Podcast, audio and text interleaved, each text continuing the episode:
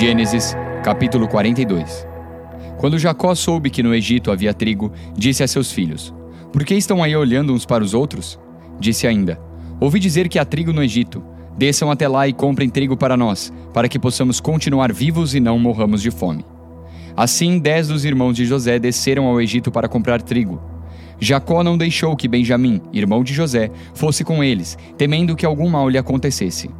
Os filhos de Israel estavam entre outros que também foram comprar trigo, por causa da fome na terra de Canaã.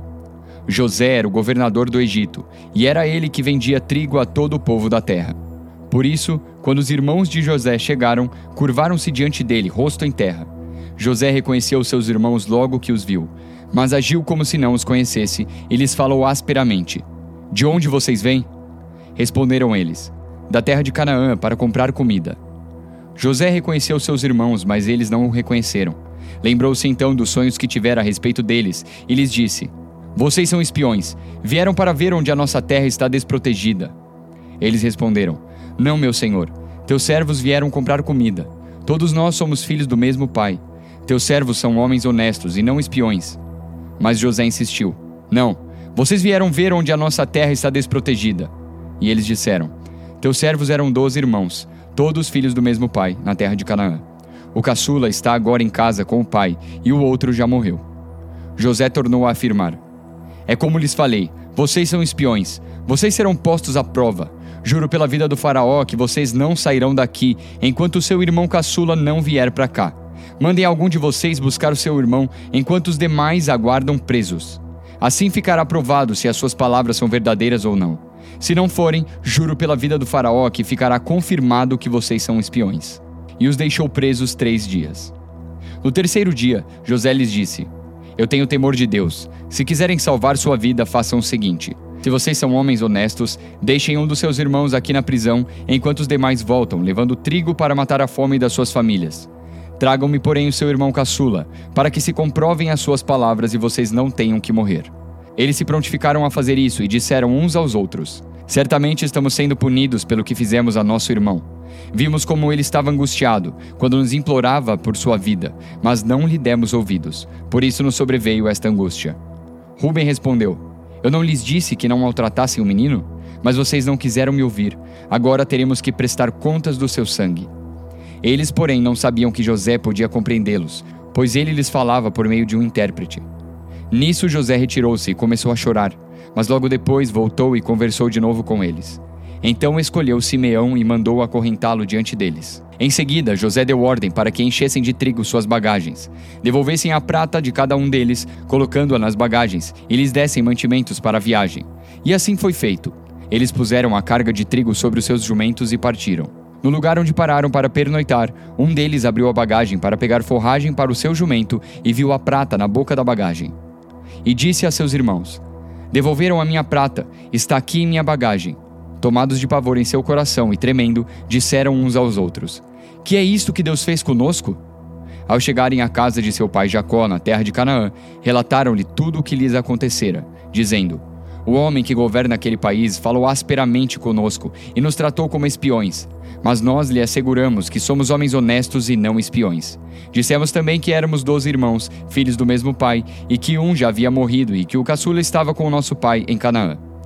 Então o homem que governa aquele país nos disse: Vejamos se vocês são honestos. Um dos seus irmãos ficará aqui comigo, e os outros poderão voltar e levar mantimentos para matar a fome das suas famílias. Tragam-me, porém, o seu irmão caçula, para que eu comprove que vocês não são espiões, mas sim homens honestos. Então lhes devolverei o irmão e os autorizarei a fazer negócios nesta terra. Ao esvaziarem as bagagens, dentro da bagagem de cada um estava sua bolsa cheia de prata. Quando eles e seu pai viram as bolsas cheias de prata, ficaram com medo. E disse-lhe seu pai Jacó: Vocês estão tirando meus filhos de mim. Já fiquei sem José, agora sem Simeão e ainda querem levar Benjamim. Tudo está contra mim. Então Ruben disse ao pai: Podes matar meus dois filhos se eu não o trouxer de volta. Deixe-o aos meus cuidados e eu o trarei. Mas o pai respondeu: Meu filho não descerá com vocês. Seu irmão está morto e ele é o único que resta. Se qualquer mal lhe acontecer na viagem que estão por fazer, vocês farão estes meus cabelos brancos descerem à sepultura com tristeza. Salmos, capítulo 33 Cantem de alegria ao Senhor, vocês que são justos. Aos que são retos fica bem louvá-lo. Louvem o Senhor com harpa, ofereçam-lhe música com lira de dez cordas. Cantem-lhe uma nova canção, toquem com habilidade ao aclamá-lo. Pois a palavra do Senhor é verdadeira, ele é fiel em tudo o que faz. Ele ama a justiça e a retidão. A terra está cheia da bondade do Senhor. Mediante a palavra do Senhor foram feitos os céus e os corpos celestes pelo sopro de sua boca. Ele ajunta as águas do mar num só lugar, das profundezas faz reservatórios. Toda a terra tema o Senhor, tremam diante dele todos os habitantes do mundo, pois ele falou e tudo se fez. Ele ordenou e tudo surgiu. O Senhor desfaz os planos das nações e frustra os propósitos dos povos. Mas os planos do Senhor permanecem para sempre, os propósitos do seu coração por todas as gerações. Como é feliz a nação que tem o Senhor como Deus, o povo que ele escolheu para lhe pertencer. Dos céus olha o Senhor e vê toda a humanidade.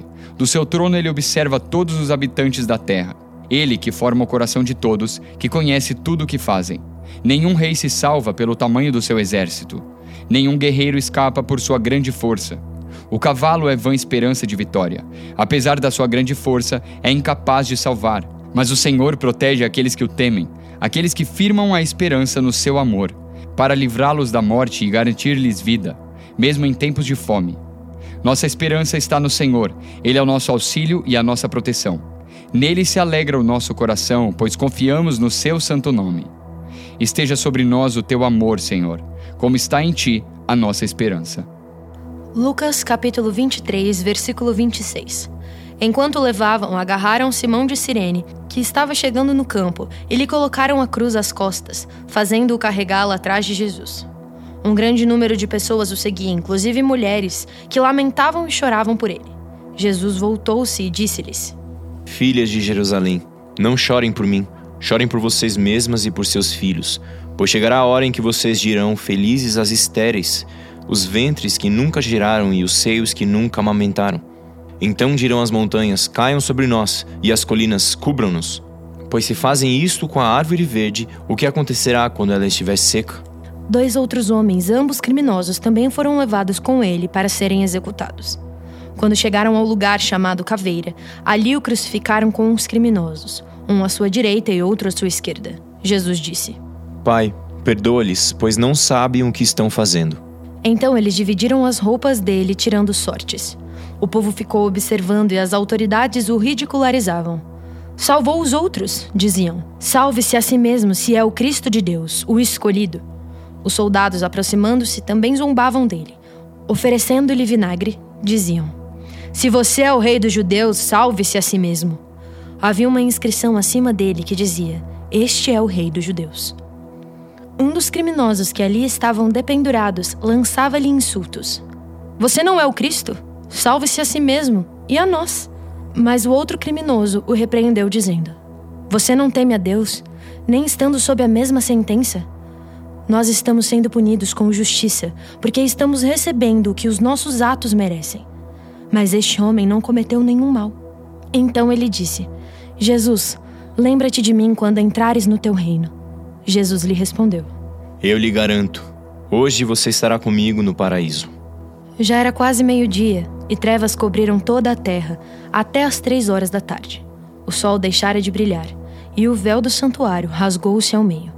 Jesus bradou em alta voz: Pai, nas tuas mãos entrego meu espírito.